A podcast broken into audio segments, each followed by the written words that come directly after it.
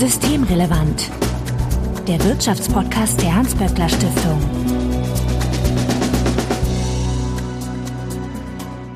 Heute ist Dienstag, der 23. November 2021. Willkommen zur 82. Ausgabe von Systemrelevant. Bettina Kohlrausch, ich grüße dich.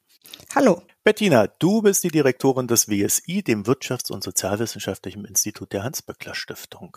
Und Bettina, in der vorletzten Folge haben wir eine Live-Aufnahme von der WSI-Jahrestagung gemacht. Ja. Die Veranstaltung war hybrid und aus dem heute heraus betrachtet vermutlich das letzte größere Zusammenkommen in diesem Jahr. Das fürchte ich auch, ja. Wie war denn die Tagung insgesamt? Gut. Also mir hat sie gut gefallen und äh, ich glaube, bin jetzt auch nicht ganz alleine mit dieser Einschätzung gewesen. Ich habe von vielen Seiten eine positive Rückmeldung bekommen und es war auch einfach schön, mal wieder alle vor Ort zu sehen oder zumindest viele vor Ort zu sehen. Und auch ich glaube, dass wir das in dieser Woche schon nicht mehr oder eigentlich auch schon in der letzten Woche nicht mehr gemacht hätten. Insofern war es gut, dass es stattfinden konnte. Ja, und jetzt sind wir mal wieder here we go again. sind wir wieder mitten in einer Welle. Wie immer vorweg der Hinweis, dass wenn ihr uns erreichen möchtet, um Ideen, Fragen oder Unmut kundzutun, dann könnt ihr uns beispielsweise auf Twitter erreichen, at böckler-de oder auch per E-Mail an systemrelevant.böckler.de. Also Hinweise, Korrekturen und Anregungen bitte einfach einsenden und Bettina findet ihr auf Twitter als at Betty Kohlrausch. Und natürlich freuen wir uns sehr, wenn ihr uns in einem Podcatcher eurer Wahl abonniert. Mein Name ist Marco Hirak und wir werden uns heute über den Verteilungsbericht 2021 des WSI unterhalten.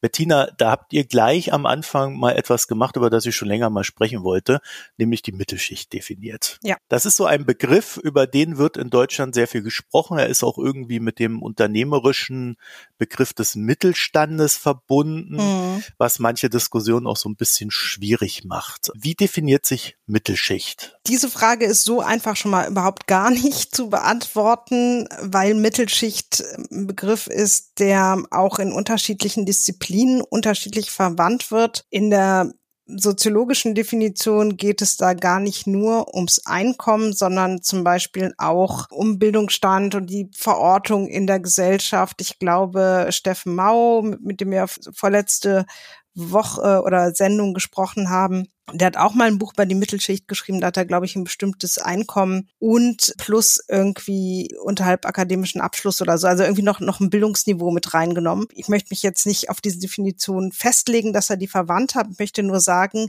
dass es in soziologischen Kontexten nicht unüblich ist, zusätzlich zum Einkommen auch noch andere Definitionen der Schichtzugehörigkeit zu verwenden. Zum Beispiel die, auch die berufliche Stellung und so weiter und so weiter. Das haben wir jetzt nicht gemacht. Wir haben uns relativ simpel am Einkommen orientiert. Das ist dann eher eine ökonomische Definition, aber uns geht es ja auch um Einkommensungleichheiten beim Verteilungsbericht und da ist das schon relativ naheliegend so vorzugehen. Das machen auch viele. Und dann definiert man das als der Teil der Bevölkerung, der zwischen 70 und 150 Prozent des Medianeinkommens verdient. Und äh, die variiert natürlich auch mal so ein bisschen nach dem, was man sich anguckt. Und man guckt sich ja nie tatsächlich die Bevölkerung an. Man zählt ja nicht durch, sondern man guckt sich Sample an, also Befragungen. Wir gucken uns immer das SÖP an. Da werden ja Anteile repräsentative, ein repräsentativer Teil der Bevölkerung befragt. Also man kann darauf natürlich legitimerweise Rückschlüsse der auf die Bevölkerung ziehen, aber wir nehmen dann eben von diesem Sample das Medianeinkommen. Und deshalb kann es das auch sein, dass je nachdem, was man als Datengrundlage hat, man da und ein bisschen unterschiedliche Abweichungen hat. Und aber in dem Sample, was wir verwandt haben, liegt das Medianeinkommen bei circa 2200 Euro. Und dann wären alle Teil der Mittelschicht, die zwischen 1540 und 3300 Euro verdienen. Das wäre die Mittelschicht. Also einfach eine relativ einfache Definition. Brutto oder netto? Netto-Äquivalenzeinkommen, also gewichtetes Haushaltseinkommen. Das macht man, indem man nicht nur guckt, wie viel hat ein Haushalt, weil es natürlich eigentlich wichtig ist, sich anzugucken, auf wie viel Geld haben Menschen Zugriff. Und das definiert sich ja in der Regel nicht nur darüber, was man selber hat, sondern auch, wie viel die Menschen haben, mit denen man zusammenlebt. Und dann guckt man, wie viel Geld ist im Haushalt und guckt, wie viele Menschen sind da und gibt diesen Menschen aber eine unterschiedliche Gewichtung, weil natürlich es trotzdem günstiger ist, viert zu wohnen, als wenn vier Menschen alleine wohnen. Ja, deshalb teilt man das dann nicht einfach durch vier, sondern gewichtet die nach einem bestimmten Prinzip. Man geht auch davon aus, dass Kinder etwas günstiger sind und ähm, das nennt sich dann äquivalenzgewichtetes Nettohaushaltseinkommen. Und das haben wir als Grundlage genommen. Und das entspricht ungefähr dem, was man sagen würde, was dann ein, ein Single hätte. Ungefähr. Also wenn es ein Single-Haushalt wäre. Warum ist denn die Mittelschicht so wichtig? Ist das die, die größte aller Schichten? Genau, und es ist die größte aller Schichten und sie spielt natürlich gerade für Deutschland eine große Rolle. Wir hatten ja so Sozialstrukturdebatten, in dem gesagt wurde, also Schelsky hat von der nivellierten Mittelschichtsgesellschaft gesprochen. Und da war so ein bisschen immer das Argument, das war auch immer so als typisch, galt als typisch für Deutschland. In Deutschland haben wir eigentlich gar keine Klassen mehr und auch gar keine Unterschicht und auch keine Oberschicht, sondern eigentlich ist in Deutschland alles Mittelschicht und alles, die Mittelschicht wird immer größer. Und es hat natürlich auch für eine Gesellschaft eine integrierende Funktion oder es ist natürlich auch für eine Gesellschaft gut, wenn sie relativ egalitär aufgestellt ist. Und lange Zeit war die Diagnose, dass das in Deutschland so ist. Also wir haben gar nicht so eine große Oberschicht und wir haben aber auch gar nicht so eine große Unterschicht. Und damit verband sich natürlich auch in einer bestimmten Generation die Erfahrung der ähm, sehr realistischen Möglichkeit eines intergenerationalen Aufstiegs, also der berühmten Tatsache, dass es den Kindern einmal besser geht als den Eltern. Und das hat sich aber dann in Folge auch der ganzen Sozialstaatsreformveränderungen auf dem Arbeitsmarkt, die wir ja also so um die Jahrtausendwende und auch schon ein bisschen früher erlebt haben, verändert. Und es ist erstmal zu einer zunehmenden Einkommensungleichheit gekommen. Und es gab dann eine Zeit lang auch ganz viele Diagnosen darüber, dass die Mittelschicht A schrumpft und B auch ängstlicher und besorgter wird. Du legst es mir ja jetzt schon quasi hin, meine nächste Frage. Über welchen Zeitraum habt ihr euch das denn angeguckt und äh, wie hat es sich denn da entwickelt? Also äh, kann man jetzt sagen, es gibt mehr Ungleichheiten? Vor allen Dingen, wenn ja, wo ist die hingegangen? Also vielleicht sind ja auch alle reicher geworden, ne? Und dadurch, dass die Unteren dann tendenziell ärmer? Ja, also da sprichst du auch wieder einen wichtigen Punkt an. Dann fangen wir einmal bei diesen methodischen Sachen an. Der Gini-Koeffizient ist tatsächlich einfach, also beschreibt die Verteilung der Einkommen und theoretisch könnte es auch sein, dass wenn einfach die einen so bleiben, wie sie sind und die anderen einfach unglaublich viel reicher werden, dann ist die Einkommensverteilung natürlich auch Ungleichheit, ohne dass es den Leuten im unteren Rand eher schlechter geht um es gleich vorwegzunehmen, das ist bei uns aber nicht der Fall, aber in der Tat, der Gini-Koeffizient beschreibt erstmal die Verteilung, ohne genau zu sagen, wie sieht es eigentlich an den Rändern dieser Verteilung aus, die ja eigentlich auch interessant sind, gerade für die Wahrnehmung von Ungleichheit. Und deshalb haben wir uns das auch nochmal speziell an den Rändern angeguckt, die Ungleichheiten. Du hattest gefragt, wie sich der Gini-Koeffizient entwickelt hat. Dazu kann man zwei Sachen sagen. Wenn man sich den Gini-Koeffizienten also als Maß von Ungleichheit in den letzten zehn Jahren ungefähr oder seit 2010 haben wir uns angeguckt, die Entwicklung des Gini-Koeffizienten im aktuellen Verteilungsbericht, dann kann man erstmal sagen, er ist in diesem sehr langen Zeitraum eindeutig gestiegen. Wir hatten jetzt aber, man muss dazu sagen, wir haben die letzten Zahlen, die uns vorliegen, sind von 2018. Das heißt, wir können jetzt zu ganz aktuellen Entwicklungen noch nichts sagen. Aber wenn man sich 2017 und 2018 anguckt, dann sieht man, dass in diesen Jahren der Gini-Koeffizient wieder gesunken ist. Das heißt, wir haben vielleicht so etwas vor der Pandemie gehabt wie einen Trend eines sinkenden Gini-Koeffizienten.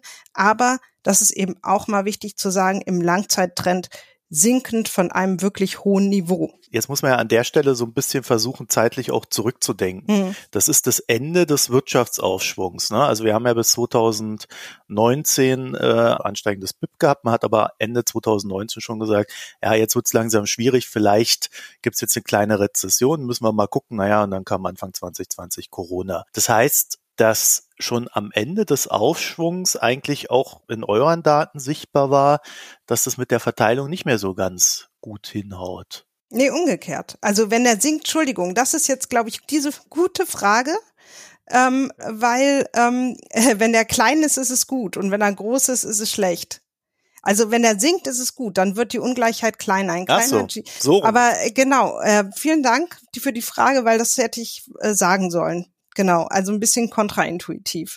Also es ist erstmal gut, dass er sinkt und das trotz der wirtschaftlich angespannten Situation und Stichwort Mittelschicht. Wenn man sich anguckt, woran liegt das? Dann liegt das nämlich nicht an der Entwicklung an den Rändern, sondern es liegt vor allen Dingen daran, dass die mittleren Einkommen ganz gut zugelegt haben, so seit 2015. Bei den unteren Einkommen, also wir teilen das dann immer in die Ziele, das sind dann die untersten 10 Prozent.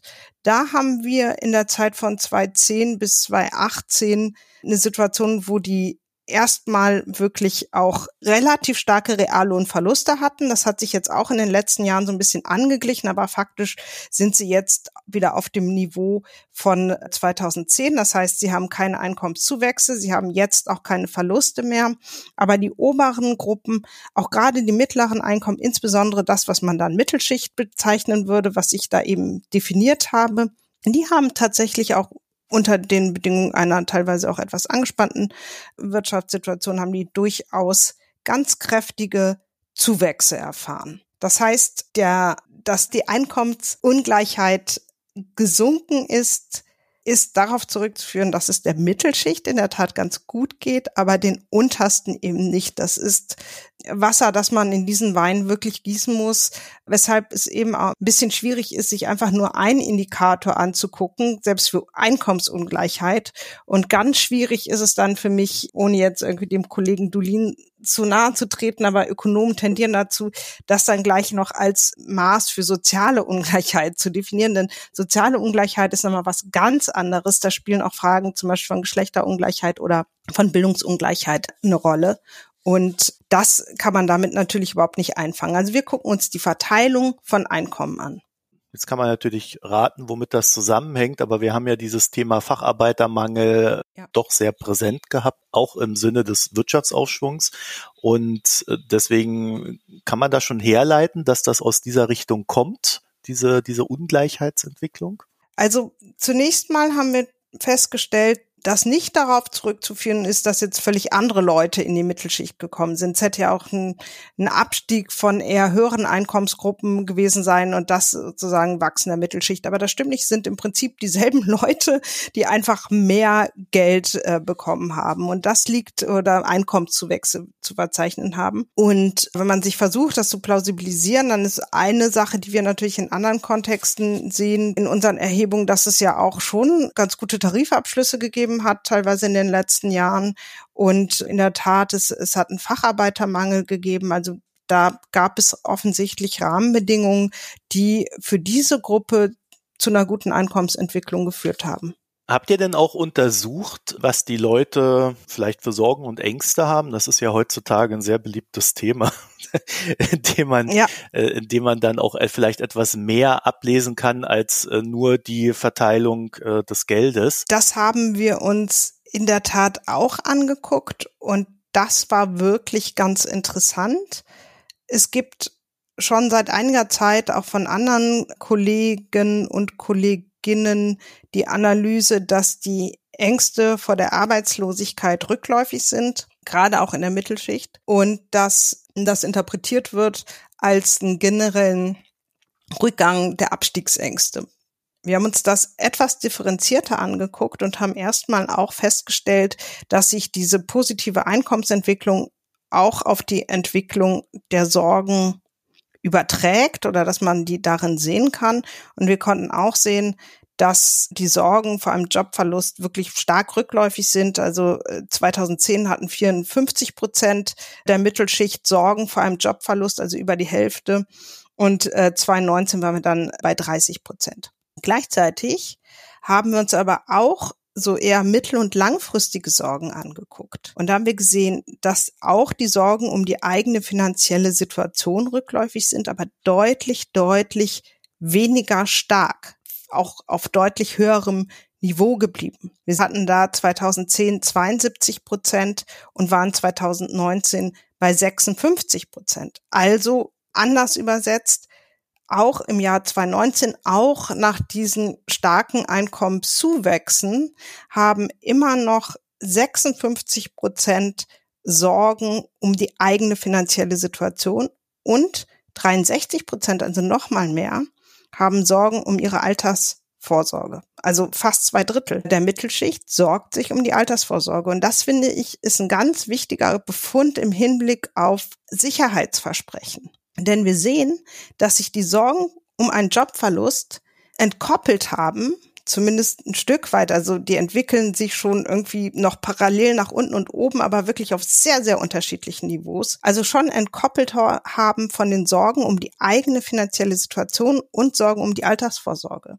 Das heißt, auch für die Mittelschicht, ja, der große Stabilisator der deutschen Gesellschaft ist Erwerbsarbeit kein Integrationsversprechen oder kein dauerhaftes Angebot für finanzielle Sicherheit, insbesondere nicht im Alter. Und bei aller positiven, also auch für uns überraschenden positiven Befunden ist es ja doch erstaunlich, dass wir diese tiefe Verunsicherung in der Mittelschicht erleben und die speist sich auch nicht aus den realen finanziellen Erfahrungen. Das haben wir auch bei anderen Analysen über Abstiegsängste gesehen.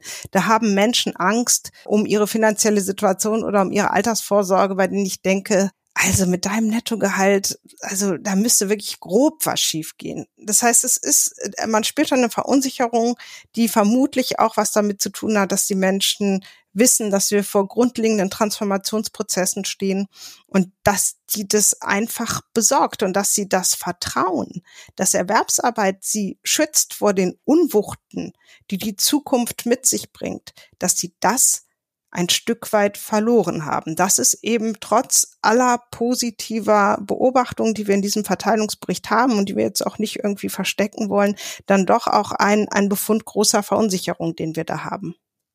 Aber ich glaube, das ist recht eindeutig. Ähm, wir haben ja jetzt äh, zum Beispiel auch einen Wahlkampf gehabt, in dem Olaf Scholz unter anderem mit dem Rentenversprechen punkten konnte. Ja. Und wir haben ja in den letzten Jahren ganz massiv äh, so eine Rentenlücke und ähnliches diskutiert. Also als äh, Arbeitnehmer oder auch generell als, als Mensch, der arbeitet äh, und sich darüber einen Kopf macht, konnte man ja eigentlich fast gar nicht mehr als Angst zu bekommen vor der drohenden äh, Verarmung im Alter, wobei die Verarmung äh, ja gar nicht so abstrakt sein muss im Sinne von, man hat dann kein Geld mehr zum Essen kaufen, sondern wenn man einfach sich so denkt, naja, da hat man 30 Prozent weniger als das, was man mhm. jetzt hat, ähm, ja, da, da hat man schon Sorgen und Ängste, ne? Ja, also zumindest kann man sagen, es ist ein Statusverlust, der dann droht. Ne? Oder was heißt Statusverlust? Also wirklich im Sinne von, von Einkommensverlust, dass man bestimmte Dinge vielleicht nicht mehr machen kann, die einem wichtig sind oder dass es auf jeden Fall eine andere Situation ist. Aber auch die Sorgen um die eigene finanzielle Situation. Also äh, einerseits glaube ich auch, dass es einen materiellen Kern hat. Ich will das jetzt nicht als irgendwie Kopfgespinste oder Hirngespinste abtun. Aber ich glaube, es verweist noch auf eine andere Dimension von sozialer Verunsicherung. Und das ist eher so die Frage, habe ich den Job noch mein Leben lang? Schützt er mich mein Leben lang? Funktioniert das, was ich mir an Sicherheitspfeilern sozusagen aufgebaut habe für mein Leben? Tragen die das ganze Leben und funktioniert das? Und diese Verunsicherung ist eben da. Und wenn man dann auch ohne sich anguckt, was eigentlich gerade jetzt mit der Gesellschaft passiert, also es war ja alles bevor die Pandemie ankam. Ne? Und dann kommt so eine ganz andere Erfahrung eines totalen Kontrollverlustes oder starken Kontrollverlustes, enorme Verunsicherungen, krasse Veränderungen, Einschränkungen, die wir uns nicht hätten vorstellen können. Und dann muss man wissen, dass diese Erfahrung auf eine schon auch verunsicherte Gesellschaft gestoßen sind. Und vielleicht, ohne jetzt irgendwie mich zu weit aus dem Fenster lehnen zu wollen mit Gesellschaftsdeutungen, vielleicht erklärt das auch, warum Verschwörungsmythen und all das, was wir auch erforschen bei unserem Institut, auch teilweise so verfangen konnten. Wiedererlangung der Kontrolle.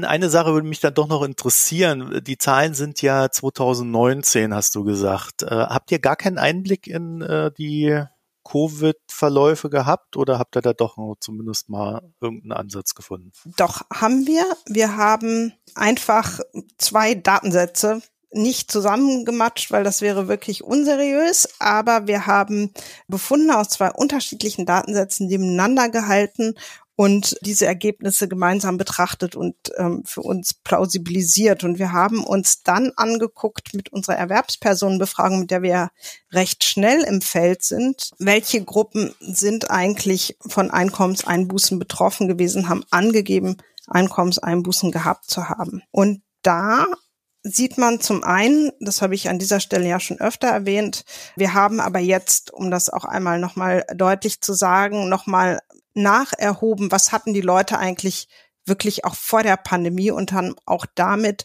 das Nettoäquivalenzeinkommen berechnet, also im, das Haushaltseinkommen eben gewichtet nach den Personen im Haushalt. Wir haben das also sozusagen den Befund, den wir schon vorher erhoben haben, auf etwas stabilere methodische Füße nochmal gestellt und aber letztlich genau dasselbe festgestellt, was wir schon immer festgestellt haben. Untere Einkommensgruppen sind stärker belastet durch Einkommenseinbußen, beziehungsweise was wir feststellen erstmal ist, sie geben häufiger an, Einkommenseinbußen gehabt zu haben. Und wir sehen aber auch, dass auch die Mittelschicht, also hier jetzt insbesondere die untere Mittelschicht, Einkommensgruppen zwischen 1500 und 2000 Euro, dass die auch noch zu über der Hälfte angegeben haben, Einkommenseinbußen erlitten zu haben.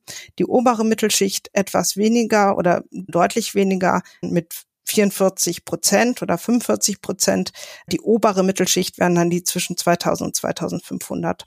Und die zwischen 2500 und 3500 haben zu 47 Prozent angegeben. Also irgendwie Daumenregel, die untere Mittelschicht und die untersten Einkommensgruppen haben am häufigsten angegeben, Einkommenseinbußen erlitten zu haben. Und deshalb ist unsere Sorge eben auch, dass diese positive Entwicklung, die wir gesehen haben, zumindest auch für die untere Mittelschicht dann doch auch ausgebremst wird. Und das könnte natürlich auch dazu führen, dass auch der Gini-Koeffizient wieder größer wird, also auch die Einkommensungleichheit. Das hängt aber natürlich auch ein bisschen davon ab, wie das bei den oberen Einkommen aussieht, welche Einbußen die erlitten haben während der Pandemie. Das heißt, das kann man jetzt noch gar nicht so genau sagen, wie ist dann der Gini-Koeffizient, aber ich habe ja auch schon gesagt, das ist wirklich nur ein Indikator und wir sehen eben doch diese sehr starken Belastungen der unteren Einkommen und der unteren Mittelschicht, so dass ähm, nicht besonders hoffnungsvoll bin, dass dieser Trend den wir gesehen haben, nämlich eines der Einkommenszuwächse in der Mittelschicht, dass der sich fortsetzt in den Pandemiejahren, die wir ja dann in Zukunft auch mit hm. besseren Daten untersuchen können. Jetzt habt ihr noch eine zweite Studie gemacht, die äh, ich in dem Kontext auch total spannend finde, weil ihr untersucht habt, wie die Corona-Hilfspakete für Frauen und Männer wirken. Das stimmt. Und das spielt ja so ein bisschen auch in die Frage äh, rein, wie Verteilungsgerechtigkeit ja nun stattfindet oder eben auch nicht stattfindet. Was hat denn die Studie da hervorgegeben? Äh, haben, haben die Frauen besonders profitiert von den Hilfspaketen? Nein, was man einerseits überraschend finden könnte, weil sie ja besonders gelitten haben unter der Pandemie und auf der anderen Seite wiederum nicht so überraschend finden kann, wenn man weiß, wie es halt läuft im Patriarchat. Wir haben festgestellt, dass die Hilfspakete im stärkeren Maß Männer nutzen und dass sie auch im stärkeren Maß so inhärente Effekte, Verzerrungen haben in der Wirkung, ich erkläre das gleich nochmal, die auch dazu führen, dass Männer dann nochmal stärker davon profitieren. Und wir haben festgestellt, dass sie vermutlich auch mehr Beschäftigungs- oder positive langfristige Beschäftigungseffekte für Frauen haben. Wenn ich wir sage, ist das eigentlich nicht wahr. Das möchte ich an dieser Stelle auch ganz explizit sagen. Wir, also das WSI hat die Studie in Auftrag gegeben, durchgeführt hat sie Regina Frei vom äh, Gender Institut für Gleichstellungsforschung zusammen mit Ellen Metke. Die hat nicht Köpfe gezählt, weil man das einfach nicht machen kann, aber die hat sich sehr, sehr viele Maßnahmen angeguckt. Ich müsste selber nochmal gucken, wie viele genau, das weiß ich jetzt gar nicht auswendig, und hat eben abgeschätzt, wer davon voraussichtlich profitieren würde. Und zwar nicht, indem sie selber sich das irgendwie mal überlegt hat, sondern indem sie geguckt hat, was wissen wir über zum Beispiel den eine geschlechtsspezifische Segregierung des Arbeitsmarktes und wie kann das dann wirken? Und dann hat sie eben gesagt, diese Maßnahmen können auf drei verschiedene Arten unterschiedlich wirken für Männer und Frauen. Eben können Männer und Frauen unterschiedlich starken direkten Nutzen daraus ziehen. Und das würde ich gern mal explizit bei dem ja wirklich auch sehr teuren Instrument und in vielerlei Hinsicht ja auch erfolgreichen Instrument der Kurzarbeit deutlich machen. Wer einfach, wer hat häufiger bekommen? Und da muss man sagen, dass, oder wer hat mehr, mehr daraus gezogen? Und da das ja eine Lohnersatzleistung ist, haben Männer davon mehr profitiert, weil sie in der Regel mehr verdienen was auch daran liegt, dass sie zum Beispiel seltener an Teilzeit arbeiten und sie arbeiten häufiger tarifgebunden, was dazu führt, dass sie häufiger eine Aufstockung hatten. Das haben wir heute, haben wir auch schon mehrfach diskutiert hier im Podcast. Das heißt, sie hatten häufiger einen ganz direkten Nutzen daraus. Und wenn man sich dann nochmal so diese Verzerrungswirkung anguckt, also wie ist das Instrument aufgesetzt, welche Regelungen liegen dem Ganzen zugrunde und wie wirkt das geschlechtsspezifisch, dann ist es eben eine Lohnersatzleistung, die sich wie alle Lohnersatzleistungen oder die meisten am Nettogehalt orientiert. Und das wiederum ist bei Frauen besonders niedrig, weil wir ein Ehegattensplitting haben und Frauen häufiger dadurch in einer ungünstigeren Steuerklasse 5 sind und deshalb häufig noch weniger Netto vom Brutto haben als im, in Relation Männer. Das heißt, hier, hier greifen auch noch zwei Dinge ineinander, ja, die direkte Wirkung und dann noch die, die inhärenten Regelungen, die dazu führen, dass dieses Instrument, gegen das ich überhaupt nichts habe, Kurzarbeitergeld, dass von diesem Instrument Männer im stärkeren Maß profitieren als Frauen. Und das haben die eben für ganz, ganz viele Maßnahmen durchexerziert. Ich nehme an, du wirst die Studie auch verlinken. Ich empfehle einen äh, Blick in die Tabellen hinten. Da ist das alles einmal durchdiskutiert für die verschiedenen Maßnahmen. Und das ist schon ganz beeindruckend. Wenn man sich zum Beispiel nochmal anguckt, die Maßnahmen mit direkten Nutzen für Männer und Frauen, dann kommen die Autorinnen zum Schluss, dass 38 Prozent der Maßnahmen eher Männer nutzen. Das bedeutet nicht, dass sie nicht auch Frauen nutzen. Auch Frauen bekommen ja Kurzarbeitergeld, aber eben im stärkeren Maße Männer nutzen. Und wenn man sich dann aber nochmal anguckt, welches Budget wird durch diese Maßnahmen gebunden, dann wird 68 Prozent des Budgets ähm, von Maßnahmen gebunden, die eher Männer nutzen. Und das führt natürlich für uns zu dem Befund, dass wir eine Situation haben, in der Frauen stärker belastet waren durch die Pandemie. Dann gab es Maßnahmen, die die Belastung der Pandemie kompensieren sollten. Und die sind aber, haben eine so schlechte Wirkungsabschätzung im Hinblick auf die Geschlechterungleichheit leider häufig, dass sie auch eher die Ungleichheiten nochmal verstärken, die es vorher schon gab und die nochmal entstanden sind durch die besonderen Belastungen der Pandemie, sodass wir auch hier unterm Strich befürchten müssen, dass auch vor der Krise bereits existierende Ungleichheiten eher noch einmal verschärft werden durch die Krise. Naja, also das ist ja in mehrfacher Hinsicht spannend. Ne? Einmal äh, wegen der strukturellen Probleme, die dann äh, quasi nochmal zu einer Verschärfung ihrer selbst führen. Ja. Und das andere auch im Vergleich dann wieder zum Verteilungsbericht, äh, dass man dann halt sieht, dass in den Schichten es dann halt auch zwischen Mann und Frau halt auch nochmal ein Problem ja. gibt, weil Frauen, wir kennen ja alle das Gender Pay Gap mittlerweile, halt schlichtweg grundsätzlich weniger verdienen als Männer und dann auch noch mal weniger profitieren können, wenn der Staat dann beginnt zu retten. Genau. Da fällt einmal dann auch irgendwann nichts mehr dazu ein, außer das ja repariert das System. Ne? Ja. Wenn ich noch eine Maß, also noch mal einen Grund oder eine Grundstruktur, die das Ganze auch verstärkt. Ja. Es sind 108 übrigens. Ah, danke, danke, sehr gut. Ja, es war wirklich eine tolle Studie und eine echte also Fleißarbeit klingt ja schnell abwertend, aber da steckt wirklich viel Arbeit drin. Wir sind sehr froh, dass wir da Regina frei gewinnen konnten. Nochmal ein Grund, gerade Kurzarbeitergeld, warum Frauen auch davon weniger profitieren, ist natürlich, dass ganz viel Jobs im Hotel- und Gaststättengewerbe weggefallen sind und da ganz viel gerade von Frauen in Minijobs gearbeitet wird und es für diese Minijobs überhaupt keine Lohnersatzleistung gab.